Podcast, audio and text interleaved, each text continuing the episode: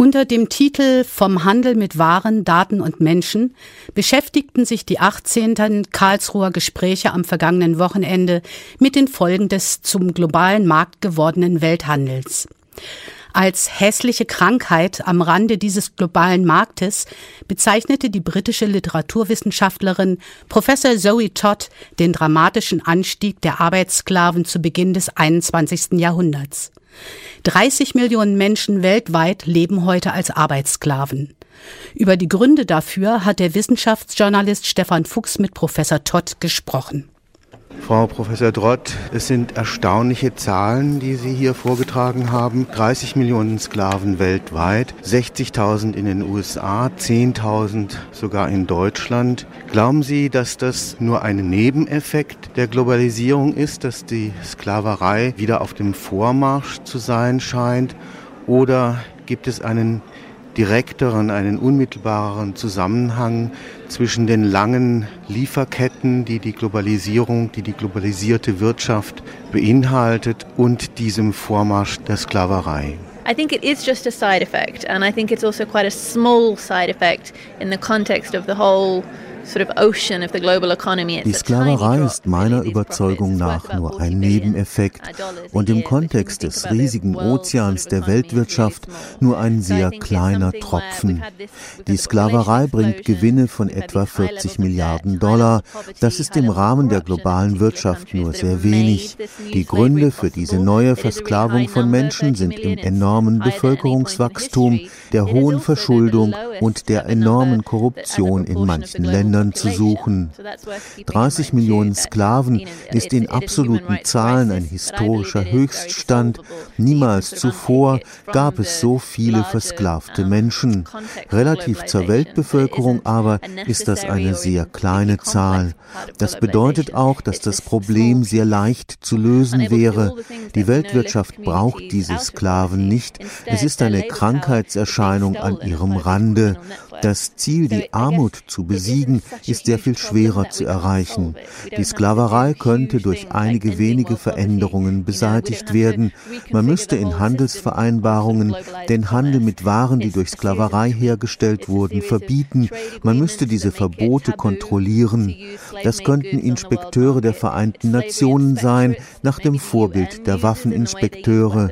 Man müsste in einigen Gesellschaften die Rechte der Frauen stärken aber man bräuchte keine Revolution. Sie haben gesagt, die Europäische Union ist gute zehn Jahre hinterher in der Frage dieser nachhaltigen Bekämpfung von Sklaverei. Auch die amerikanische Arbeitsaufsicht ist hinterher. Warum tun wir uns so schwer, die Sklaverei wirklich definitiv auszurotten, wo es doch klar ist, dass es in allen Ländern inzwischen illegal ist, Menschen zu versklaven? The 10 year delay that I was talking about was actually to do with um, shifting from only talking about human trafficking to actually thinking about slavery and coming up with anti slavery policies. Um, die zehnjährige so Verspätung hat damit zu tun, dass die EU lange Zeit vor allem den Menschenhandel im Visier hatte. Also die USA, die Vereinten Nationen und auch die Internationale Arbeitsorganisation alle waren sie auf den Menschenhandel fixiert und haben lange Zeit versäumt, etwas gegen die Sklaverei zu unternehmen. Beispielsweise bekamen NGOs in den Vereinigten Staaten nur dann staatliche Unterstützung, wenn sie sich gegen jede Form der Prostitution stellten. Erst mit der Obama-Administration änderte sich das. Jetzt wird deutlich, dass lange nicht jede Form der Prostitution Zwangsprostitution ist. In der EU kann man diese veränderte Wahrnehmung daran ablesen, dass jetzt das Wort Sklaverei gebraucht wird und nicht nur die Begriffe Menschenhandel oder sklavenartige Arbeitsbedingungen. Der historisch aufgeladene Begriff der Sklaverei schreckte vor allem Länder wie die USA, die sich schwer taten zuzugeben, dass es erneut Sklavenarbeit in ihren Grenzen gab. Wird das auch innerhalb der Welthandelsorganisation Organisation als Problem gesehen und angepackt? No, it could be though. It would only take one sort of major nation attending a meeting and asking there to be a resolution passed Nein, obwohl nur eines der ökonomischen Schwergewichte auf einer der WTO-Konferenzen eine Resolution einbringen müsste, den Handel mit Waren zu ächten, die durch Sklavenarbeit hergestellt wurden. So etwas könnte leicht beschlossen werden, aber bis heute hat das kein Mitglied der WTO vorgeschlagen. Korruption weltweit verstärkt diesen Effekt zu einer Rückkehr der Sklaverei? If slavery is illegal, if it's going to take root, if it's going to flourish, you need the complicity of a crooked set of policemen or local officials. Wenn Sklaverei illegal ist, braucht man korrupte Polizisten oder Beamte, die bereit sind, wegzuschauen. In manchen Ländern bringen Polizisten entflohene Sklaven sogar zurück in ihre Zwangsarbeitsverhältnisse. So etwas haben wir sogar in Japan beobachten können, also einem Land, in dem alle gesetzlichen Voraussetzungen gegeben sind, die Sklaverei auszurotten. Die Verhältnisse Verhältnisse sind in jedem Land anders, aber Korruption spielt immer eine dominierende Rolle. But common to all these countries is this level of corruption. It's, it's, the, it's the main ingredient. Wir haben es hier aus dem Publikum gehört. Es gab sehr viele Fragen dazu, wie man als einzelner Konsument ausschließen kann, Produkte zu kaufen, in denen Sklavenarbeit drinsteckt.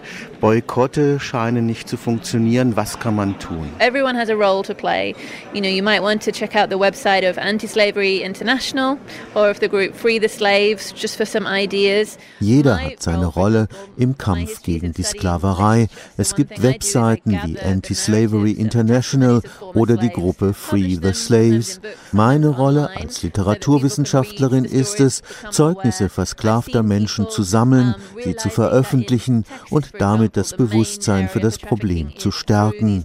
In Texas gibt es Aktivisten, die die Nummer ihrer Telefonhilfe für zur Prostitution gezwungene Frauen in den Frauentoiletten der entsprechenden Fernfahrerraststätten auslegen. Es ist auch wichtig, aufmerksam zu sein, wenn in der Nachbarschaft jemand als Au-pair oder als Haushaltshilfe arbeitet. Manchmal wissen solche angeblichen Haushaltshilfen noch nicht einmal, in welcher Stadt sie sich befinden, verlassen kaum das Haus, sprechen nicht die Landessprache. Am besten ist es, in einer Gruppe mitzuarbeiten, die sich dem Kampf gegen Sklaverei verschrieben hat, die vielleicht gegen Kindersklaven kämpft. Die kann man mit Geld unterstützen oder aktiv mitarbeiten. Da gibt es unzählige unterschiedliche Möglichkeiten, sich der Gemeinschaft der Menschen anzuschließen, die entschlossen sind, gegen die Sklaverei zu kämpfen.